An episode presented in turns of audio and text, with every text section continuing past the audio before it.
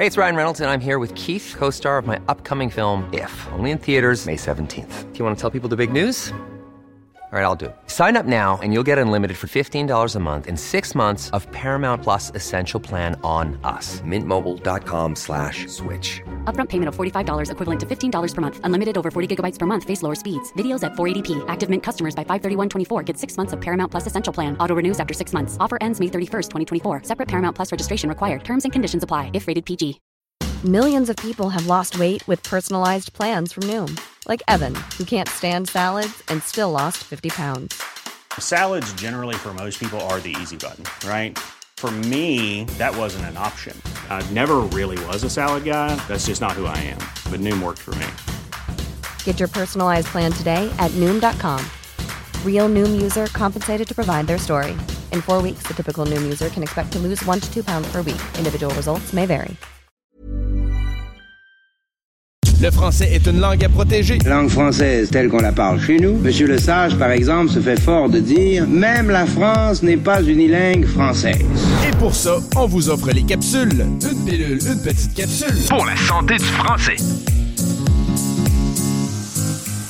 Est-ce qu'il y a des mots au quotidien qu'on utilise qu'on se rend plus compte que c'est des anglicismes? Au quotidien, oui. Des gens qui disent Je vais canceller mon email. Excusez-moi, canceller mon email, c'est annuler mon courriel. À tous les jours, on arrive, on vient pour faire un paiement à l'épicerie, puis la carte, elle ne fonctionne pas. La fille a dit Ah, ça sera pas long, monsieur, je vais vous canceller ça. Non, non, tu vas annuler mon paiement.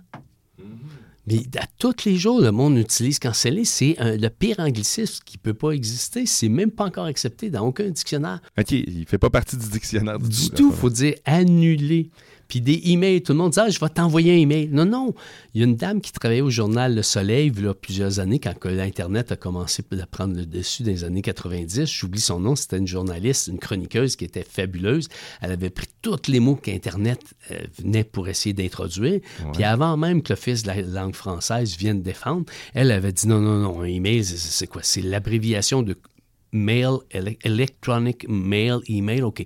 Nous, en français, ça va être quoi? Ça va être un courrier électronique. Donc, on va faire deux contractions, ça va devenir un courriel. OK. Ah, je pensais pas que ça devenait de là, pour vrai. hein. Ah ouais. Fait qu'il y a plein de mots comme ça aujourd'hui que même avec tout le modernisme des ordinateurs, on ne doit pas dire un firewall.